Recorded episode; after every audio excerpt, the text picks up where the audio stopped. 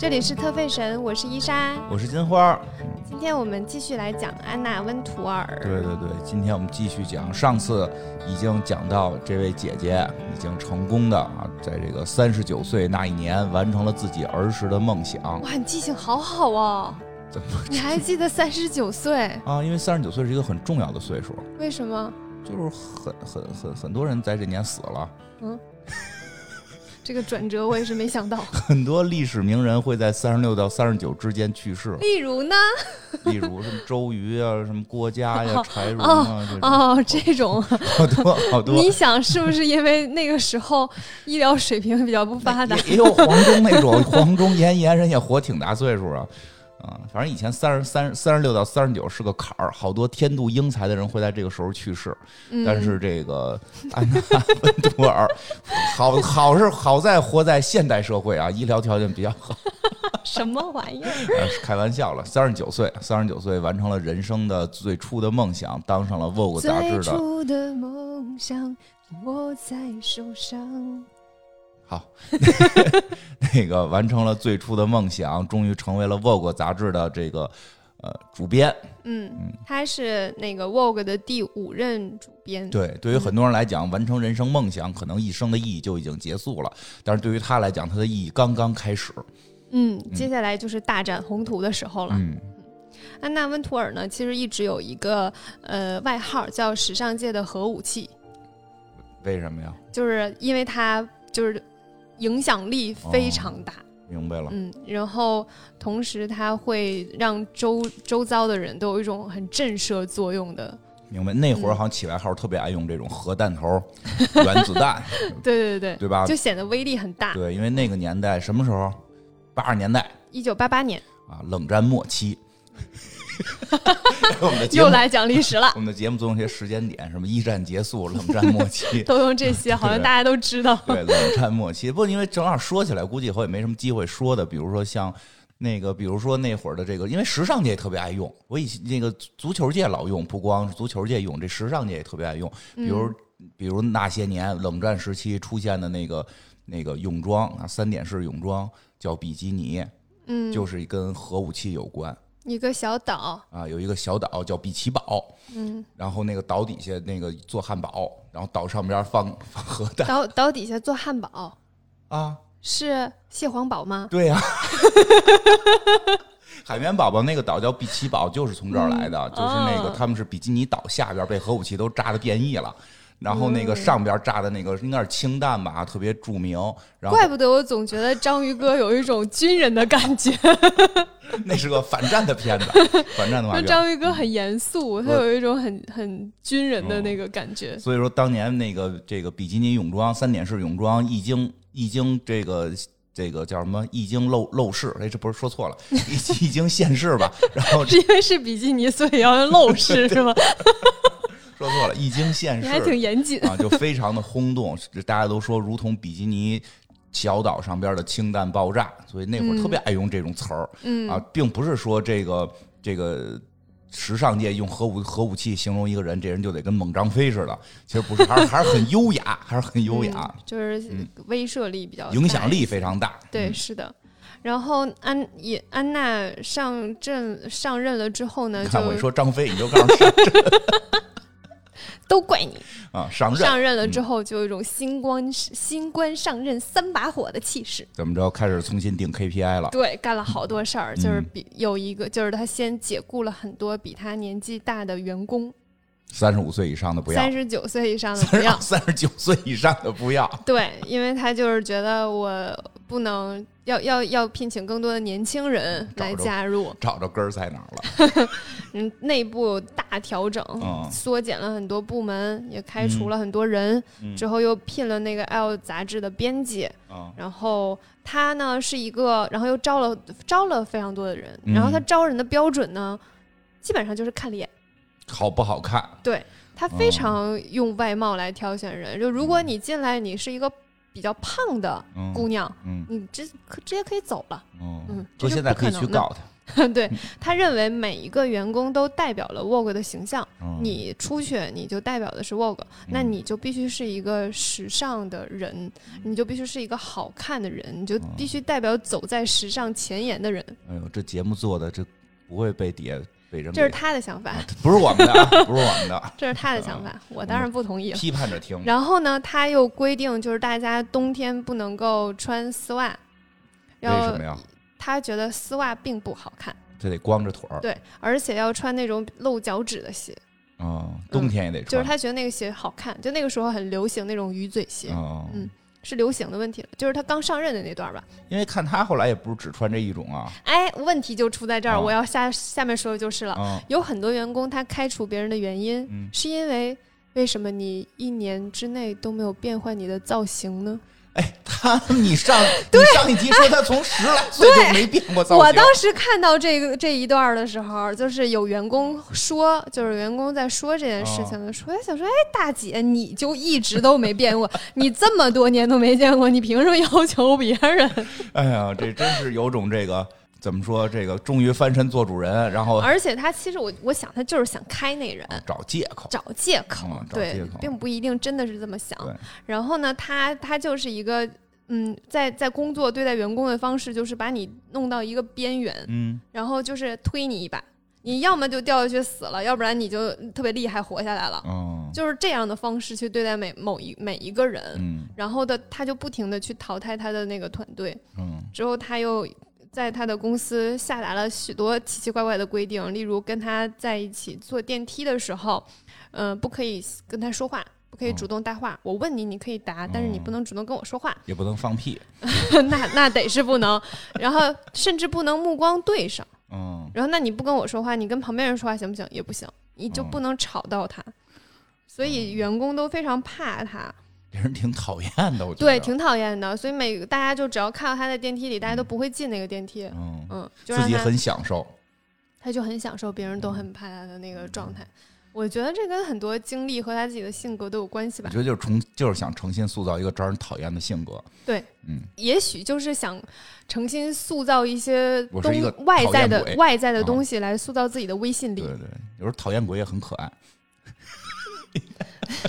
因为伊莎老伊莎老说我是讨厌鬼，你是个，哎呀，你们俩讨厌不是一个逻辑的，所以员工都非常怕他嘛。然后其中这些怕他的员工或者是不喜欢的员工，其中有一个就是他之前的一个助理，嗯，这个助理叫劳伦·魏斯伯格，嗯嗯，是一个姑娘，这个助理就很怕他，然后后来呢就被就被他开了。被他开了之后，这个助理写了一本小说。这个小说就是大家可能都看过这本小说改的电影，就是穿 Prada 的恶魔，就是写他的。对，就梅姨和安妮海瑟薇演的那那部电影，非常经典的时尚类，非常经典的电影。是对，全片里边安妮海瑟薇穿的都是香奈儿。我上学的时候，我们就是研究过这个片子。我那个做的那个第一个 PPT 报告，就是那个贴的就是这个图，然后就写的是穿 Prada 的是恶魔，穿香奈儿的是天使。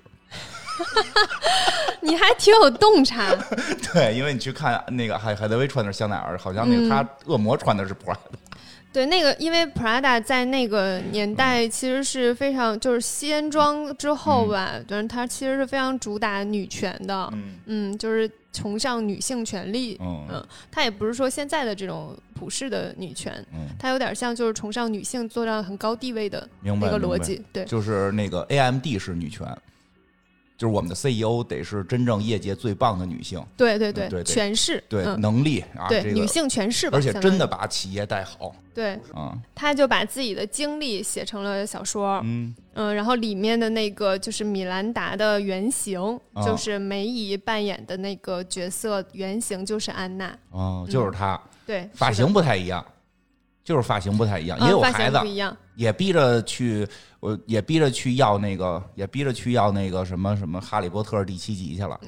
有有这这这事儿都有吗？因为我我我，因为它是个小说，它里面一定有很多不是真的，它只是在他的性格基础上去通过一些事情去突出他的这个性格。我觉得我觉得那段还特酷，说我孩子要看《哈利波特》，对，说没出版呢，那我不管，我就要手稿，我就要。然后那个那个安妮海瑟薇也挺厉害，就是居然要着手稿。所以这一听就是。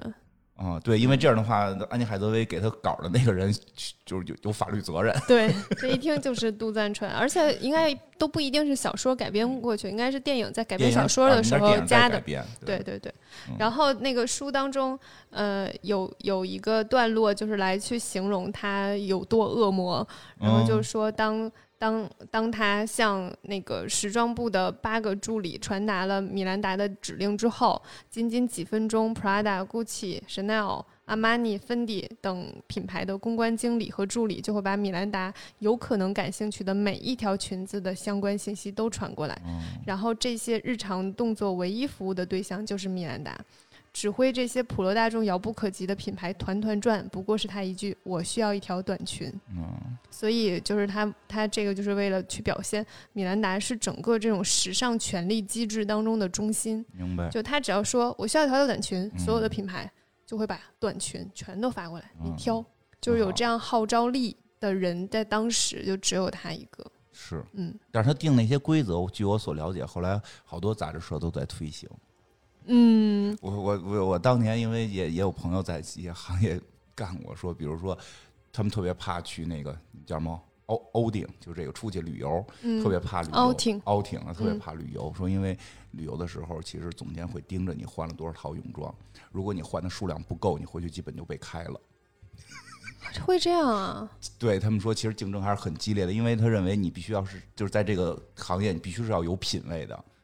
嗯，这件事情我是有感触的，就是我我周围有很多人在这种时尚杂志工作的，他们压力还挺大的。就是这事儿就是说不好，因为你比如说我们在游做做游戏的时候。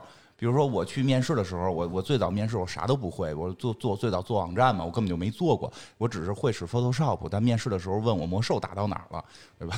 嗯，对吧？我说，但我我我说我是我是指挥，我们正在正在开荒那个那个毒蛇神殿啊，行，你来吧。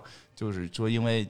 老板觉得你至少对游戏的理解足够，后来就玩，还问过问你都玩过哪些类型啊，什么这个那个的，就领领域不同吧。我就是说，有的领域可能就是需要。对他，他也有点道理，也不是说完全没道理，但是也别太变态。是是，就是有道理。就是我觉得你起码真的可需要每天换一身衣服吧。这是 就像我这种，就像我这种，肯定是不行，是吧？肯定是不行。难怪那会儿我面试人不让我去呢。肯定是不行，你这连一般的公司我都我就都觉得不太行，何况时尚类的呢？就行吧。哎，你说你怎么能会做一个时尚类的节目呢？我只是懒而已，就是如果需要我捯饬，越想越奇怪。可以捯饬，我这不是不用出门吗？现在，嗯，哎，好吧。然后这本小说被改改编电影，因为就是当时就卖的很好嘛。对，安娜就已经知道了。嗯，然后她当时就非常生气，不高兴。嗯，就觉得你怎么能就是很明显你的原型用的是我嘛？啊，是个人都能看得出来。这要是我的话，我会挺开心的呀。对，但是他觉得你在丑化我。哦，有道理。对。就是你把我，我觉得这是我的管理模式，然后你把它弄成我好像是非常尖酸刻薄，然后要求大家怎么样那种。哦，那可能以后有人拍我的话，就是我老谁谁给我发微信，我都装看不见。没有，可能会拍成你住在垃圾堆里。那我是得不高兴，对吧？之后他，同时他也觉得这个助理就是在利用他赚钱。嗯。然后就很不开心，之后呢就要拍成电影了，那更不高兴了。然后他就跟那个那个梅姨说，就嗯，跟梅姨也熟，反正是。都是这圈儿的，哎，时尚圈跟明星不都得熟点儿？因为明星得管时尚圈借衣服嘛。对，时尚圈还得请明星拍照，都是这种关系。差不多，找他去了，说你别演，就跟他就很委婉的表达过，就是说你要是你看你拍这个原型是我，咱俩这现算是结下梁子了吧？特别委婉这说的，听懂了，就是你敢演啊？我特别委婉的告诉你，你敢演。然后呢，他又去跟时尚界他能够触达的那些人说：“你们谁参加这个电影的拍摄工作，咱们以后就别合作了。”就大概这种，因为他那个时尚类的电影，他一定很需要很多时尚编辑嘛，就是编辑衣这身衣服怎么穿啊？然后这个这这些行业里面到底大家都是怎么运作的？你得去了解一下。好莱坞电影确实这样，他也不能瞎拍，他得有一个专业团队。你想象中是啥样，你就拍成啥样，得看根据实际嘛，对吧？所以就是他也威胁过好多人。对，制装费应该挺多的，不是让演员自己穿自己衣服来就行，然后给点钱，这不不不能这么。又在这儿说谁呢？不是我谁也没说，我就说他他们不能这么干呀，所以他所以他确实需要时尚编辑啊。哎呀，金花，我跟你说，你得罪老多人了。没有啊，我哪儿得罪人了？我你要不补这句，没人往那坏处想，你净捣乱啊。行，结果就是在那个电影的首映式的时候，大家都觉得就是。安娜得是就告诉所有人都不要参加，都别参加那种。结果呢，他自己去了。我懂了，他告诉同行你们都别去啊，然后他自个儿去。他也没有告诉同行别去，反正他就穿着一身 Prada，真的穿着一身 Prada，然后就去了。去了之后呢，幽默啊。对对，就是就是感觉啊，这是以我为原型的电影，我不来给给大家亮个相啊那种。之后还在他的那个。编辑部就是摆宴席，请大家吃饭。流水宴啊，大家都问什么时候吃席，上不上龙虾？还接受媒体采访，然后接受媒体采访说：“哎呀，可能确实就是我的人生还挺多可写的吧，就是也许我也会考虑出一个自传什么的。”这个人多讨厌！我觉得这个人前头那些戏不是不高兴，就是为了彻底在后边翻这一个，塑造一个戏剧的讨厌人设。多可爱呀！我跟你说，安有很多人都会质疑说，就是觉得他挺讨厌的。但是安娜就有一次接受采访的时候也说，就是呃，我其实只是一个非常典型的英国人。嗯，我们英国人呢，就是个性比较内向，然后也不懂得应酬，不爱说话，不大跟不不大。知道怎么跟大家交流，就是不想，就是你们会觉得我很冷漠啊，觉得我很凶、很讨厌啊。其实只是因为我特别追求完美，听着我都想追他了。然后说我就是为了追求完美，然后我努力工作，这有什么问题？你说别人遇到我这个时尚的化身会感到紧张，这是我的错吗？巧儿灯。就很烦啊！我觉得就是说，我觉得是这样，就是如果不在他身边工作，或者说没有跟他没有交集，跳出来看这姑娘挺好玩的。对，但是你估计是在他身边，你得让他气死。真的气死！就是有一个人每天拿着非工作的要求去 要求你的时候，你真的会很烦。你凭什么管我这么多？对啊，对啊，我就愿我家里这一身衣服有六套，每天都穿，你管着吗？那不行啊，不时尚啊！而且冬天，你说你为什么不让人家穿厚点呢？我感觉就。可能是东北过来的，他不不怕冻。就是他们杂志社应该是所有人都得穿高跟鞋，只要穿个运动鞋上班，第二天可能就会被开除。嗯，真是太可怕了，就还挺吓人的。然后，呃，但是他后后面有说一句话是还挺值得大家思考的哈。说什么了？就是他说：“你们你们知道好笑的是什么吗？就是说，如果我是一个男人，就没有人因为我独裁而被吓到或者是批评我了。别人说就是就是。”只是因为我是一个女人，嗯，然后我做到了这样的权利，嗯，然后我会有有一种控制所有人的那个态度的时候，你们就会觉得我有问题。哦，没没告诉他，告诉你转告他，我们没觉得他有问题，我们觉得乔布斯有问题。当时的那个就是评论上嘛，就是所有人都认为就是你是一个控制狂。我他说的是，因为大家对，因为大家对女性总有一些刻板印象。对，嗯。就是你看，其实老佛爷也是一个那样的人，对他的负面真的比安娜少很多。乔布斯也这样啊？对对对，哎，乔对乔布斯也是这样。对因为乔布斯自传里边不是好像就是别人给写的自传里边说他每天骂人狗屎吗？对，而且他乔布斯也非常偏执。对呀，骂整天骂人狗屎，然后弄得当时互联网公司的老师那个大佬们都在看这个书，然后然后学学那个思学他那些设计思维太难了，学骂狗屎挺容易的。然后从那之后，我们的那些老板每天看我们都会骂我们狗屎狗屎啊，对。学点好吧，他们觉得以为骂了狗屎就就就离就离那个乔布斯更近了呢。我觉得这件事儿就是一个特别奇怪的事情，就是人吧，他都是有非常非常非常多的特点，有优点，有缺点，有各种，有自己的才华、天赋等等。想要成为他的人，这个同样的一个人，基本上是不可能的。然后你不可能通过学他某一个缺点成为他，这这个逻辑很难吗？但是我跟你讲，很多人都是这样，很多人因为优点不好学，我就先学缺点，好歹我在样子上像起来，对吧？这件事儿很难吗？哎，对，是很难。你知道，如果是乔布斯说“我不管你这怎么说来的，我只我只想我想要的，我不管你想要怎么说那话”。我不要你觉得，我只要我觉得。我不要你觉得，我只要我觉得。这句话如果是乔布斯说的，如果是老佛爷说的，大家都觉得我操，这个人太坚持了，这个人这个人太太太有信念了，这个人太厉害了，对吧？对吧？所以其实有些时候，这这个这那个那个那个东西，它不不不是你该学的，你该学人家有本事这事儿。嗯，而且他们其实是因为有一定的就是前面的积累和后面的结果倒推。嗯，对对对，嗯，就是你坚你坚持了，然后别人提出不不同的意见，然后你坚持了，最后得出来的好结论是好的。你下一次别人提出不同的坚不同的意见，你又坚持了，结果还是好的，以此往复很多次，你才会建立出你即使偏执也没关系。是的，我们可以举出很多例子，偏偏执死了的。对，其实，哎，我我突然明白一件事情，大家并不是认为他偏执是对的，只是觉得他偏执也没关系。啊，对，是的，因为就是他真的足够能力强，就像我说的，我特别希望有这样的领导，他不要让我有我想的，我只想我只想他有他想的，然后我完成他想的，别老让我动脑子，嗯啊。但是得是他想的，真的是每一次都是 OK 的。就是他如果他想的，你按照他做之后，你们这部门不大行。然后又按照做也不大行，又按照做，你们部门没了。那肯定不行，这也不行，还是得有能力。对，所以他你得有一定的本事，你的偏执才能被理解。大家真是说想成功，听我们节目，说听听这些成功的人士的一些经验，记住一件事儿。去学习他的这个如何积累自己的这个能力，而不是学习他的性格。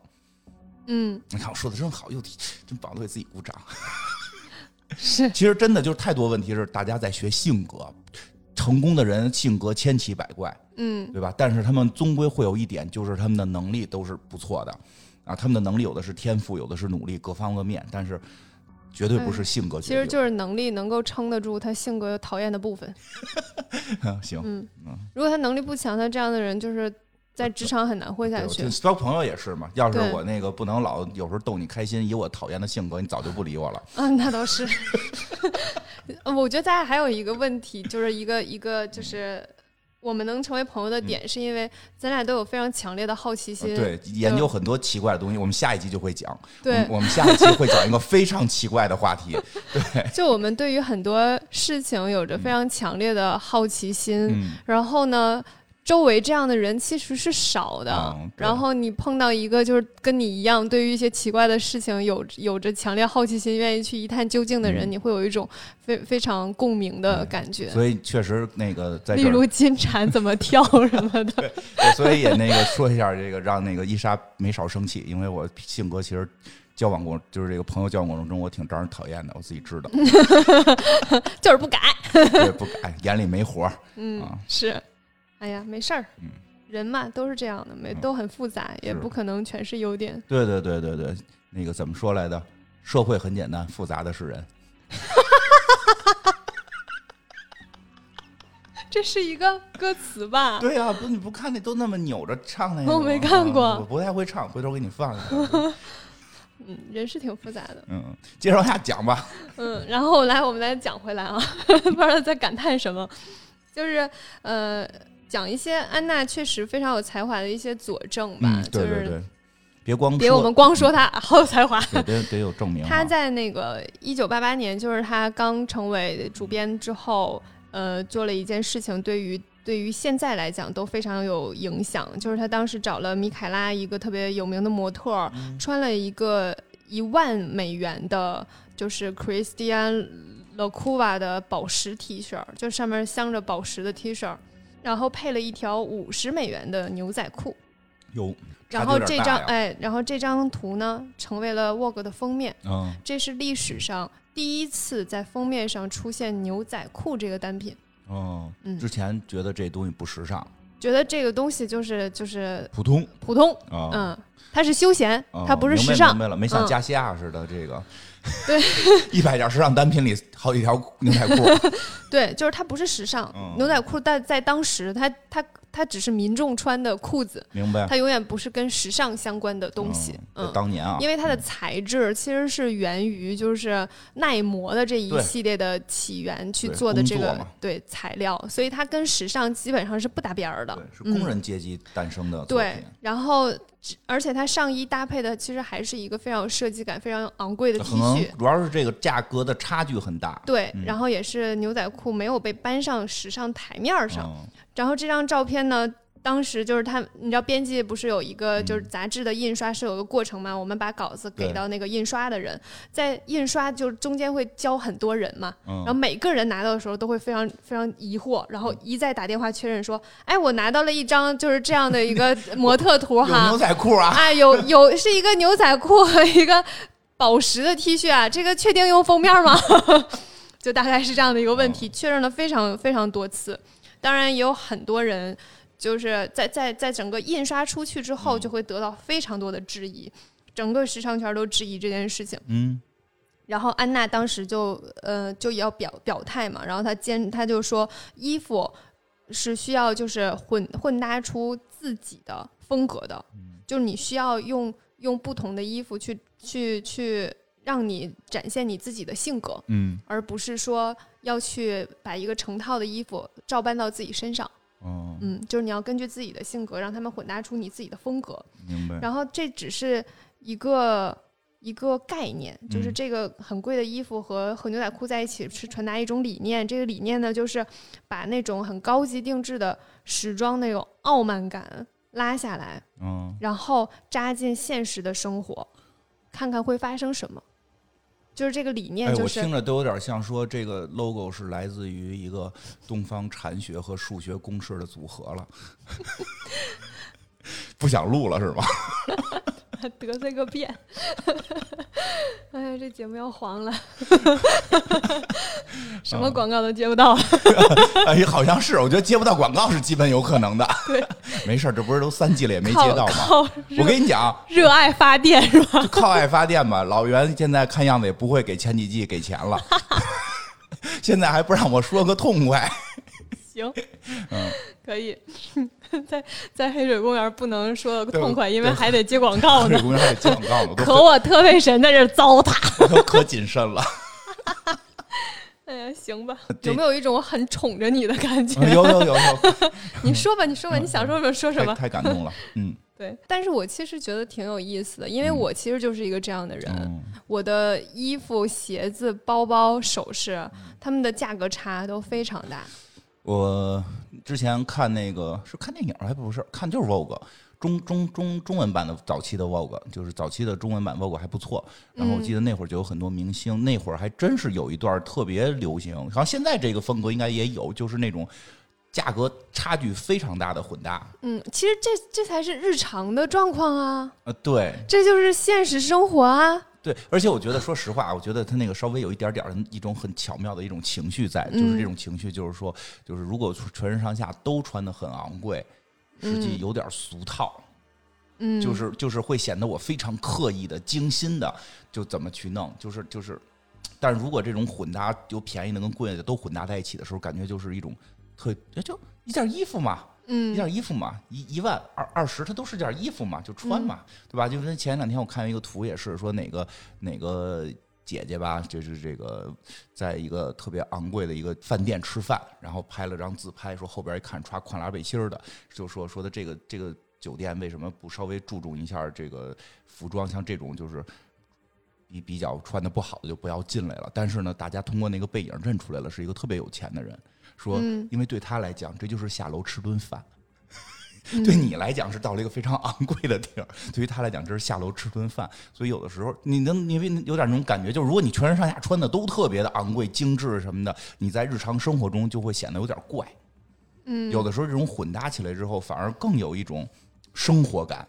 叫怎么说？因为扎进了。刚才说他说那话是什么？我觉得这时候用那句话特别扎进现实生活。对对对，就有那种扎进现实生活的感觉。嗯，这个时候那个人就被托起来了，对吧？就是因为其实现实就是这样的，就是我会穿一双那个几百块钱的鞋，然后不到一百块钱的裤子，然后可能九十九块钱的 T 恤，然后背一个几万块钱的包，这是非常正常的事情。对对对对，其实以前老说说啊，你穿都穿那么便宜，背那包那么贵，其实也可以，为什么不可以？喜欢就只要是源自你真的喜欢，其实就可以。你觉得放在一起好看就行。对对对，你看我穿的这么破破烂烂的，我每回背那包，对吧？背那包里边那电脑，四万，是不是？你下次抱着那个电脑，让它成为你装饰的一部分，不行，咱们就可以这么聊了，对吧？你现在是装进去，其实没法这么聊。因为我真的很爱它。然后，嗯，这是他就是相当于安娜的第一个开创吧，就是他刚去没多久，就让牛仔裤登上了时尚杂志封面。后来呢，他又有好多个开创，就是以前的这种时尚杂志的封面都是模特。呃，那刚才这个开创，后来老百姓买账了。呃，对，是的。就是虽然很多评论人士，而且慢慢影响了很多杂志。啊，嗯，其实这很厉害。对，是的。对，因为我我我说一下，就是因为有的时候吧，大家都会觉得，哎，他到了一定的权力的这个这个话语权了，他说什么都是。其实有的时候，尤其是这个跟。设计啊、美呀什么这些相关的，还真不是。因为比如说，有些导演以前就特别火，他就说：“你看我拍什么都可以，怎么样怎么样。”又来得罪人了，我有一种预感，是吧？但是呢，他后来拍的就真的好多人不喜欢。谁呀？名字就不说了，名字就不说，因为这导演演过什么呀？这导演我还挺喜欢的，这导演我还 导演过什么呀？那个什么什么什么？别说了别说了别说，冰冰绿茶广告什么？别说别说别说，我还挺喜欢这导演的，但就是确就是确实是，就是他不是站在话语权，他能就能一直说些话去。有有一两次的这个失手，让大家质疑，不是说让业界质疑啊，业界质疑还真不好说，对吧？因为同行的事儿呢，这个都说不清楚，对吧？就是这个老百姓，他的受众，他的受众有一两次不接受的话，他这个他就没有话语权了。所以他得他得一直保着这个话语权，其实还是需要的是能力，真的不是说到了这个位置怎样都可以，其实不是。不过大家有机会可以去试试。其实时尚杂志还是一个商业模式，对它还是需要有一些商业的思考在里面的，也不是纯就是时尚的东西。但是你还是得有老百姓喜欢呀。对，那不就是那叫商业卖不卖得出去的吗？就说白了。对对对。然后他呃，刚才说到，就是他还有一些开创，就是他开始用名人当封面儿，有，就比如说那个辣妹组合啊，嗯，还有麦当娜，嗯，在此之前基本上都是模特，没有人用这种呃娱乐圈或者是音乐界的这些名人的。哦，难怪难怪后来这几年的这些模特，这个老老说这个上 Vogue 的这个次数没有之前的模特多呢。对他们跟明星，但是你你看看现在，就是基本上所有的时尚杂志封面基本上都用的是明星。但我很讨厌这一点，就就是他开始了。嗯，我很讨厌这一点。为什么啊？我刚才说了嘛，时尚杂志说白了还是一个商业行为。嗯，卖的好很重要。是麦当娜封面的，就是比别的模特的封面卖的好。反正就是他开始了，就是名人当封面的这个之后呢。呃，更更大的突破是他开始了一个政界人士当封面的开端。哦，这然后这个美国对政界人士就是呃克林顿的夫人希拉里。哦，希拉里克林顿。对，传说中的机器人，苍蝇落在他的眼睛上，他都不动。怎么了？就是呃，那就讲一下，就是希拉里和安娜怎么怎么。大概就是搭上，然后能够后续合作的吧。就是因为那个时候呢，呃，克林顿有一些丑闻出现。来那那叫什么来着？嗯，莱文斯基。对 对吧？那会儿那会儿咱们春晚都讲这事儿，都讲这事儿，知道吗？是吗？啊，什么苦不苦？想想人家萨达姆，愁不愁？看看人家人家忘了怎么说了？什么苦不苦？看人克林顿，忘了。反正就说过说说说过克林顿的事儿。真的吗？真的，就春节春晚都查过他。行。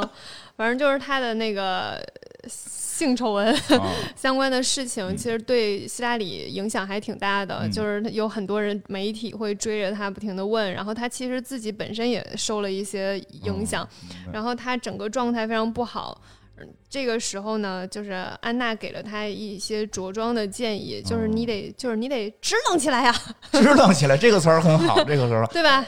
就给了他一些服服装的服装的建议，然后包括呢，就是把他的头发剪短一点呀，穿一些比较长的夹克，能把那个屁股遮住，然后改一些就是比较偏自然的妆容等等，就给了他一些造型的建议。的建议。我跟你说，女人其实很奇怪，嗯，就是很多时候化妆和不化妆差别未必那么大。对，就其实我差别就没有那么大。是的，啊，因为我眼妆其实不会画，就不是画，我眼睛太敏感了，没法画。嗯，所以。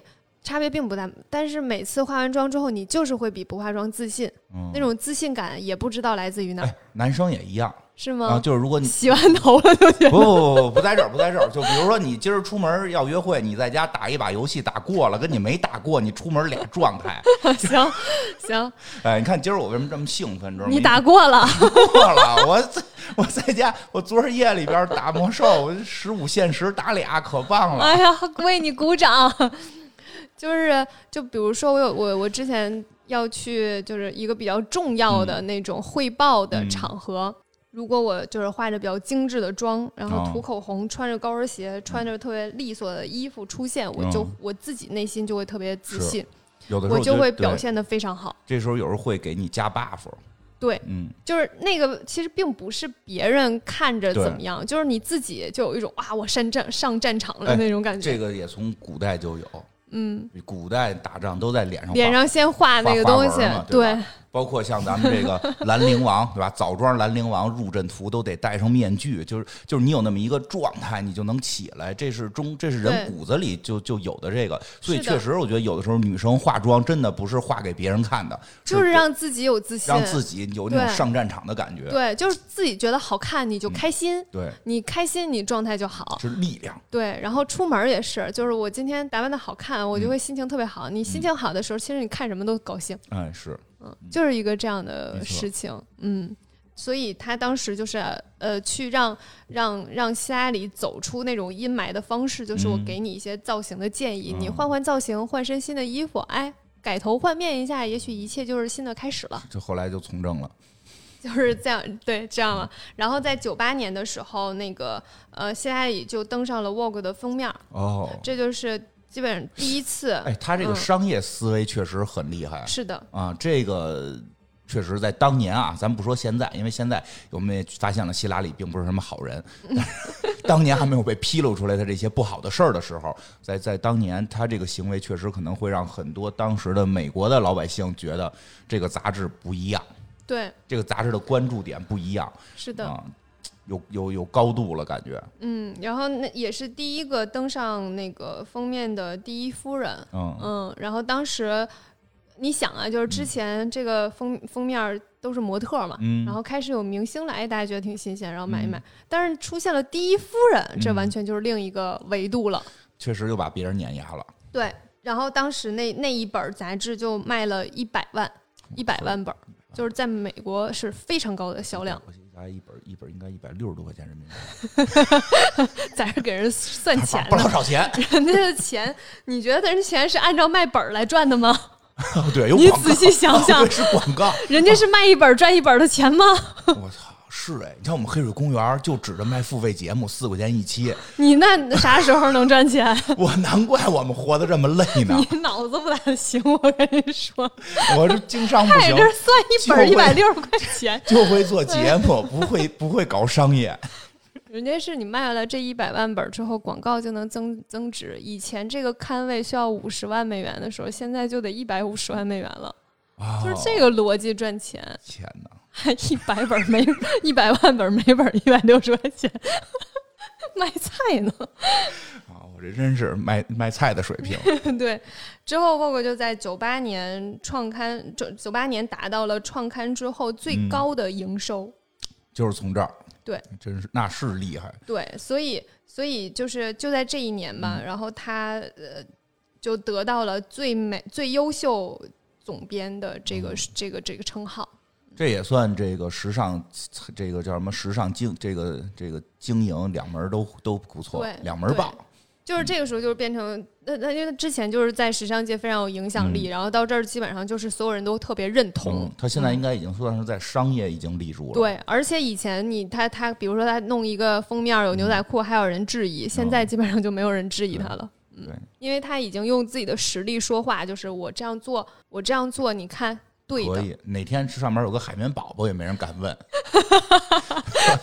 你说的有道理，是的。嗯，然后他其实从另一个，就是这是这是在那个杂志的这个方面，当然时尚的领域，它的影响力不只只不只是这些，还有，嗯，对，他在于挖他挖掘知名设计师的这一方面也特别厉害，这方面是我最喜欢他的地方。对，其中最有名的就是金花最喜欢的谁呀？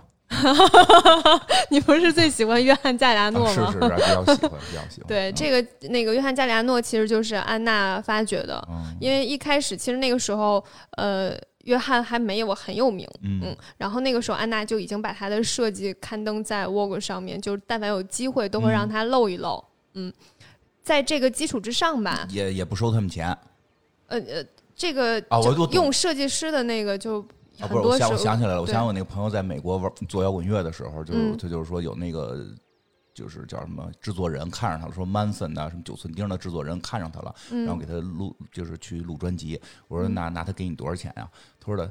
他说的：“你知道吗？就是拿着几百万找他录录音的人大有人在，他给你录，而且就是你就是同，所以就是你这个脑子就是不大对。他他同意你给他花钱这件事儿，你知道有多难吗？还他给我钱，都是我们给他钱。所以你就是脑子不大对，还不给他钱。我心想。” 你现在想，所以我这老是卖菜的思维。对，你就想，我现在咱们的咱们的节目想上一次杂志，谁给谁钱？哦，那我看人家都上，我都以为是人杂志给给人家钱，给钱请你的是吧？对呀，好，行，我知道了，就合着你等着他们还请你呢？啊不是，不光得请，还得给我钱呢。啊，要不然我没等着呢。做梦吧你！啊，确实是商业头脑不太行。我对，就是因为他上了很多那个约翰的设计，上了很多次杂志，然后就会露他的名字嘛。就这套衣服的设计师是约翰加利亚诺。明白。之后那个在迪奥，呃。迪奥就是那个时候在招设计师的时候，也是安娜也是给给予一些推荐嘛，就说哎，我觉得这个设计师可以啊，我们可以试试啊。然后你看，这是他们的他的作品，大概是这样。之后呢，所以迪奥才会去破例去请约翰当首席设计师，因为那时候约翰实在太年轻了啊。对，是。所以一一方面就真的是因为安娜给了很大。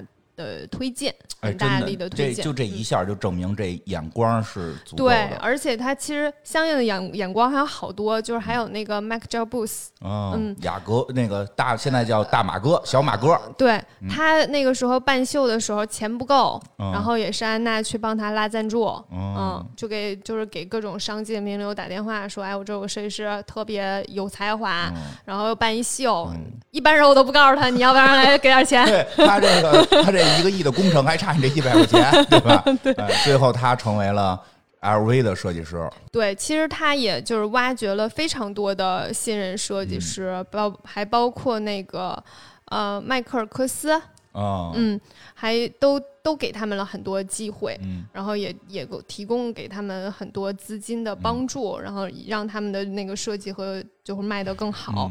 后来。呃，后来就就大家都知道，就是很多品牌就会聘用这些设计师嘛，就包括呃，Tom Ford 到了 Gucci，然后那个小马哥到了 LV，然后呃，迈克尔科斯去了 Celine，对，嗯，等等，都是跟他有关，都是跟他有关。后面还有就是这是第一代啊，这是第二代，第二代就是大家知道的那个阿雷阿雷赞达旺啊，嗯。对，这些其实都是都是他发掘。对，还有一个就是华裔的设计师叫吴继刚。嗯，对对对对，也也挺有名。他也也也也也会给他很多，也给他很多支持。所以他其实就是一个有有发掘人才的眼光的人。我说真的，我觉得这个人前头的这个那个嘻嘻嘻嘻哈哈的，对吧？是真的假的的？但是就最后说这个。这个发掘人才这件事儿，嗯，这就是他能立得住的关键。一个，因为我是这么，我一直觉得啊，就是我，因为回到上一集说的，我一直说他一个时尚评论人，对吧？就是咱俩后来为这事儿还讨论了一下嘛。因为在我心里，就还是上举那例子，就是我觉得评论人，包括影评人，对吧？影评人叫什么什么？罗伯伊杰特是哎，没说错吧？伟大的电影的那个作者，就是就是他的关键是什么？他不是去骂哪些电影难看，老百姓看得出来哪些电影难看。他关键是找到老百姓还没有发现的好的这些创作者，把他们推到老百姓的眼前，让老百姓看这个东西是不是好，你们喜不喜欢？发掘人才，推动这些这个这个设计师也好，导演也好，什么这个演员也好，去把新人带出来。这才是整个这个评论行业该去做的事情，所以评论行业好，这个整个这个领域，这个艺术相关的这一条条领域才能好起来。其实它是一个推动行业的作用。评论人不是去骂街，是。是去推动行业的新人，对，因为其实，在时尚领域，你怎么能保证时尚的这个行业越来发展越来越好？其实就是有不断的新人设计师涌现出来，提供更多的灵感和更多的方向，然后这样你的你时尚才会越来越好。对，嗯，希望那个就是老袁成为一个这样的。什么？怎么就能落到这儿呢？这不是每天听听好几好几十个小时播客，然后给大家推荐那些播客好吗？播客界买手，对对，播客界的这个评论人，不是不是，因为这评论人在中国不好听了，就是就是这个啊，反正这意思。推荐的话，其实就有点买手那个意思。对对对，那叫播客界的安娜温图尔，播客界的安利大师。嗯，行，可以。加油，老袁！加油，老袁啊！我们看好你哦。嗯，但是也有安娜不喜欢的人。安娜不喜欢的人其实有点像性格不对付。嗯，就比如说我们曾经节目上提过的麦昆。哦。嗯。他跟麦昆就非常不对付，他其实就是不喜欢麦昆这个人，因为麦昆，你想他那个时候穿个 T 恤，然后就走台，对，就是就是对对对，就特别跟我不是一个范儿的，就是安娜寻思这是什么人啊？我特别能理解，就是你跳出了我的思维圈了，就是我的思维圈是你这样的人不能不能做出好东西，对，其实你居然做出来了，你恶心我呢。没有，他就是单纯不喜欢这个人。对呀，他其实也并不一定是不认可麦昆的设计，就是是认可。对他就是不喜欢麦昆这个人。我跟你讲，就如果说麦昆做你东西他不喜欢，他不会讨厌这个人，因为你看我我我对了，我证明对了，穿成这样的他做不出好东西来呀，对吧？但是他穿成这样还做的特别好，这才太搓火，这和我之前理念不一样啊，这跟我用人标准不一样啊。也对，因为你看 Tom Ford 就是那种很讲究，穿衣服很讲究。你说那几个都特讲究。对对对，都很讲究。就是，但是你知道 麦昆就非常不讲究，那是在地上可以捡薯条吃的人，你说他能有多讲究？哎，对。嗯，然后我们这种人也能有地儿活。对，麦昆就活住在垃圾堆里边。安娜就不是很喜欢他，然后所以他那个时候就举办那个大都会艺术博物馆的那个那个活动嘛，就没有邀请麦昆。然后之后麦昆就那我也不邀请你来我我的秀，俩人就杠上了。对，所以大家看麦昆的秀，应该就不会在第一排看到安娜。很有意思呀，这段说的，对，挺有意思的。其实这什么人都有，安娜也有点她的偏执。对，人和人之间化学反应那么多，总有你不喜欢的人，这是非常正常的。所以他会发掘才华，但是他也会排除一些他不喜欢的人，是很正常的。嗯，他有这个权利去干这件事情。呃，刚才也提到说，安娜是就是商业模式方面方面非常厉害的一个人。其实还有另一个佐证，就是关于时装周的呃时装周顺序的这个问题。哟，嗯，这他都管得着。对，你说他厉不厉害？有点厉害，嗯，很厉 害。他也不是说管这个顺序，他是就是有一个这样的问题在，就是时装周顺序是先伦敦。嗯，呃，我呃这里给大家介绍一下吧，就是。时装周目前就是非常有名的，就是四大时装周嘛。四大时装周包括呃纽约纽约时装周、米兰时装周、巴黎时装周和伦敦时装周这几个。纽约、巴黎、伦敦、米兰。对对对，嗯，其中对其中最最有影响力的，就是有很多时尚人士和媒体聚焦的最多的就是米兰时装周，它的影响力其实是最大的。虽然它其实挺年轻的，它。时装周并不是最老的那个，但是它的影响力还挺高的。大家一般觉得应该是巴黎那个呀，但实际上是现在是米兰。对，米兰那个是影响力很大。巴黎的话，它其实是最开放的一个时装周，来参加的各种的文化碰撞会是最多的。然后纽约就是比较商业化，嗯。因为比较商业化，然后伦敦呢，就是规模会稍微小一点儿，但是比较少，对，比较小一点儿。但是这时装周呢是有一个既定顺序的，这个顺序就是先伦敦时装周，然后米兰，然后巴黎，然后纽约。但是你知道，时装时时尚圈就这么些人，买手就这么些人。时装周很大一部分原因是我看了这时装周之后，我决定采买哪一个系列。对对，你在前面伦敦、米兰、巴黎预算花的差不多了，嗯，到纽约这儿没什么可，我可能该买的都买完了。对，而且主要纽约也没什么特大的牌儿，对，就是特狠的，还所以就会有这个问题，就是我。到纽约这儿就是整个销量带不起来，然后时装周的影响力就越来越弱。是，嗯，就是这个问题。然后安娜就要想办法呀，因为安娜，我这纽约时装周啊，美国这边的，我是美国这边的，我得想想想办法呀。虽然他是一个英国人，对，他有点不爱国呀。他是。他是美国 Vogue 的主编啊，先考虑他工作了。对，嗯，这这就是一个工作的事儿嘛。啊，没有什么事儿都爱国上。对对对，这是时装周。哦，对，这就是个时装周，牵扯不到爱不爱 国。对，是的，别什么往爱国先是职，先是职职职业精神嘛。对呀，然后呢，他就要发掘更多。他之前不是发掘非常多的设计师嘛？啊。之后就利用他自己的一些人脉和影响力，去为这些新人设计师站台。嗯，那我站台了，时尚买手就会觉得，哎，那安娜站台的，也许我就可以买一买。哦，明白了。先让一部分设计师火起来。他是在底下先多鼓鼓掌，那几个动作，那那边有那个动作都是他发出去的通稿。是的。对，就是先先让这些人、这些设计师的影响力上去。像你说的，就是纽约时装周没什么牌子嘛，我先让这些设计师的影响力上去，纽约时装周才能够往下走。嗯，纽约时装周我以前看，我觉得我最爱看的是那个呃安娜苏和。安娜苏就很花哨啊，米拉乔沃维奇后来他不干了。嗯，米拉乔沃维奇干过几年时装周，他和一他姐们弄了个牌子还挺好，后来也不干了。别的还真的没有，好像就是当年没有说太厉害的了。嗯，是的。现在呢？后来他怎么弄的？就是先让先让一部分设计师火起来。嗯嗯，然后大家对于他的关注度就会更高。亚历山大王是在纽约。对对他就是纽约哎，对，他就是他给弄出来的嘛。对，是的。对啊，我我小时候还没有亚历山大王呢。是的，亚历山大王也是近近一段时间，因为因为他岁数比我小。而且亚历山大王他其实呃，他的他的那个每次时装周之后都会有一个大 party，然后他一个 party 就会名人云集嘛，对。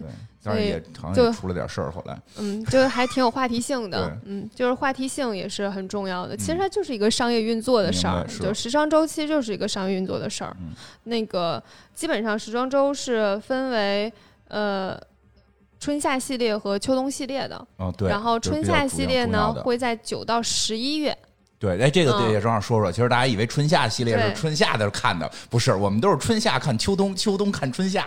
对，它是提前，因为它要提前。它其实是要告诉你时尚的风向标。我跟你讲特别有意思，就是那会儿我们做那个，就是那会儿我我上学的时候，不是老得看这些嘛，就有一种时间过得好快呀。嗯。因为因为我大概会在就是就是，比如现在二零二一年了。再过三个月，我可能就可以看到二零什么二二二零二二年的春夏服装秀了。就是你永远比别人快快半年多。对，就别人还那儿写那个二二零什么什么，就还还写不写不好，就写成上一年的。我们这儿已经下一年了。所以在时尚感觉真的时间就就是飞快。对，九九到十一月就举行下一年的春夏系列，然后一到四月就就是秋冬系列。对。它是按照这个时间来的，然后这个时间，呃，之后呢还会有那个像后来又出现了早春，对，早春系列，早春，对，所以大基本上大家看那个就会知道，就是下一个季度的服装会流行什么，然后，呃，很多快时尚品牌这个时候就开始超款了。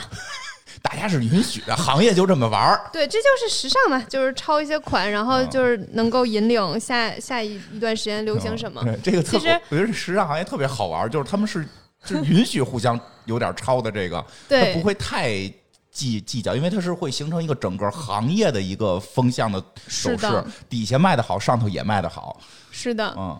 嗯，然后之后还会有那个呃，这些展出的其实都是成衣，嗯，都是成衣系列。然后之后也会有高定系列，高定系列就是在巴黎的时装周之后，嗯，那个男装秀结束之后，就就有一部分是高定。嗯，大家都忘了这个世界还有男装。我们讲太多女装，下回一过过几期找个男装讲讲。所以，所以你看那个时尚的品牌，他们就是就是一。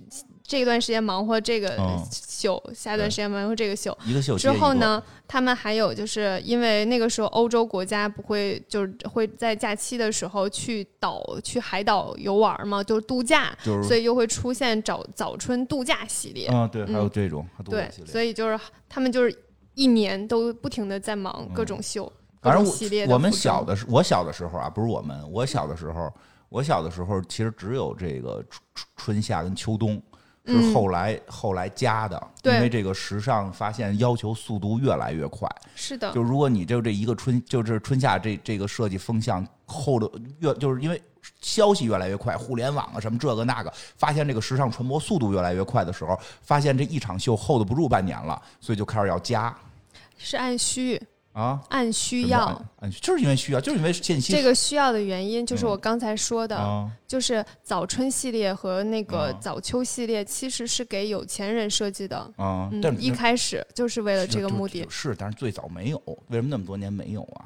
呃，就就是发现了这个需要啊。是啊。嗯，发现了大批量的人在，就是春天那个时候要出去度假，度假得有衣服。行吧。反正就是后来才出现这两个的，是的，所以你要往后来往很早找，可能找不着这两个这这两个季。对，Chanel 的早春系列就一直卖的非常好，嗯，然后他们都会比就是呃成衣，嗯，就是在那个就是呃春夏和和那个秋冬的成衣卖的好，早春，嗯，所以它其实是在慢慢的符合就是。大家的需求和符合大家的那个品味，嗯，就是去改变自己的一个整个的模式，或增加或减少等等，嗯，但是你就会能能感觉到各个品牌为了时装周，为了自己的这种秀，就是不停的都在忙活，这一年就是先忙活这个，再忙活那个，那相当于游戏公测，什么？游戏公测的那一天。啊，手机发布会的那一天不就一样吗？就他就忙的这点事儿，每天忙的这点事儿，这不包括别的行业也一样嘛。你比如说苹果，好像最近又要开什么春季发布会了，是吧？嗯。然后这个到了到他他们也是两季，春季秋，他们那个苹果秋冬是发手机，对吧？嗯。春夏发些奇奇怪怪的。对，是的。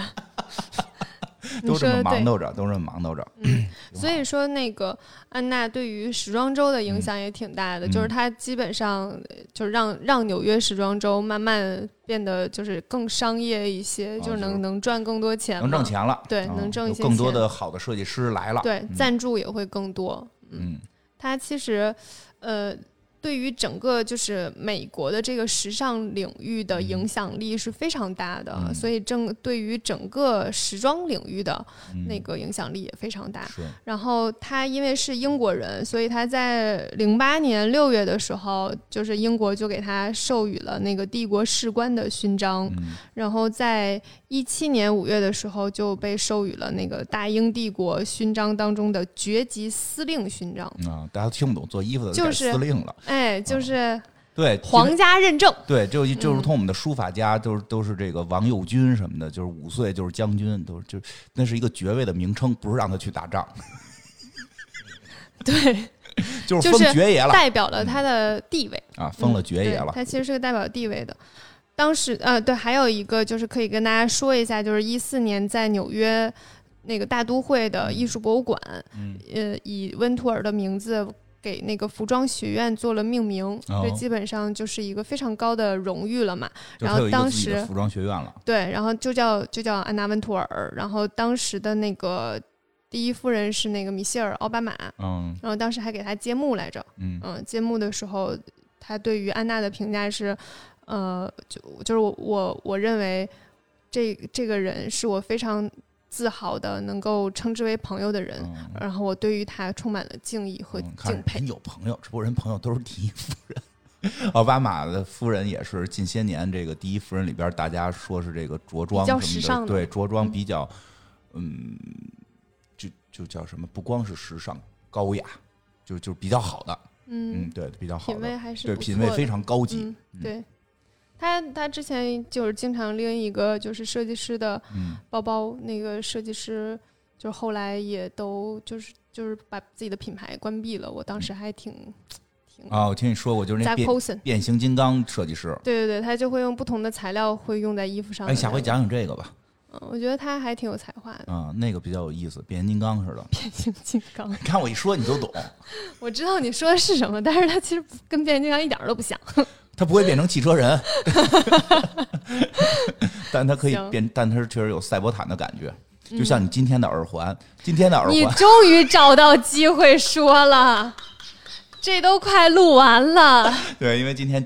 伊莎戴了一个赛博朋克的耳环，从耳朵一直连到他的脖子，我怀疑后边已经脑机接口都接上了，跟他的这个项链是相连的，中间还有一个，哎，这不就是你之前戴过的一个球吗？好像这就是那个设计师朋友设计的，他这是两个一个系列两个款式啊，一个是接着脖子的，一个是不接脖子的。一个是金色的大球，一个是银色的小球。对，应该听我们节目，应该记得上次我说他带了一个金色大球的这个。今天是一个银色的小球，但是底下有一个有一个导线一直连在脖子上。嗯，过一段时间邀请他过来跟我们一起聊聊。好的，好的，特别好。我特别喜欢他。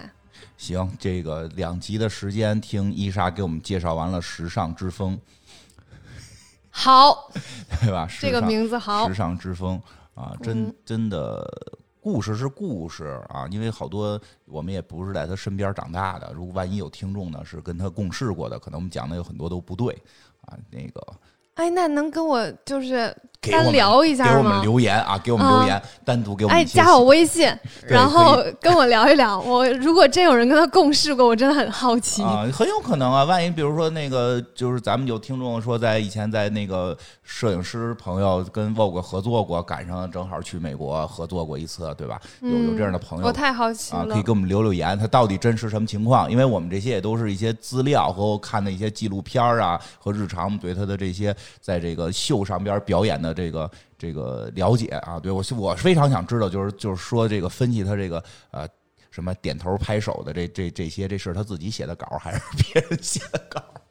公关稿还是媒体杜撰？对对对对对对，还挺有意思的。但是说说回来，就是他的。能还是那句话，就是能力是很重要的。嗯，就是大家真是说想学，千万别学外边的那些褶儿，比如说不上学了，比如说跟人家不好好搞关系，比如说在电梯里边不与人说话，这些你搞了，如果没能力，就你就纯是一个讨厌鬼，就就像金花一样，就可能会像我一样，就就像我一样，哎，然后这个能力还是很重要的。嗯嗯，好吧。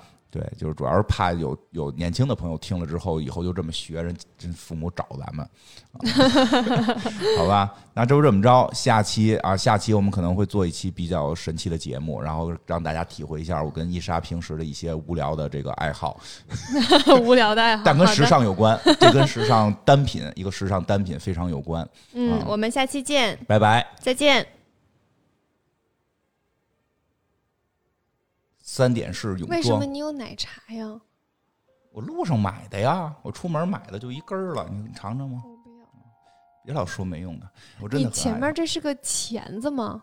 对呀，你干嘛看我衣服呀？这是一个钳子，中间弄一三角形。这是一个公司送的那个文化衫儿。嗯。就咱不是就是说讲的得那个特别的那来录时尚节目穿了一个那种公司的那个 logo 文化衫，这不是就你今儿说这个扎扎进现实的感觉吗？但是看着还是跟录黑水公园似的。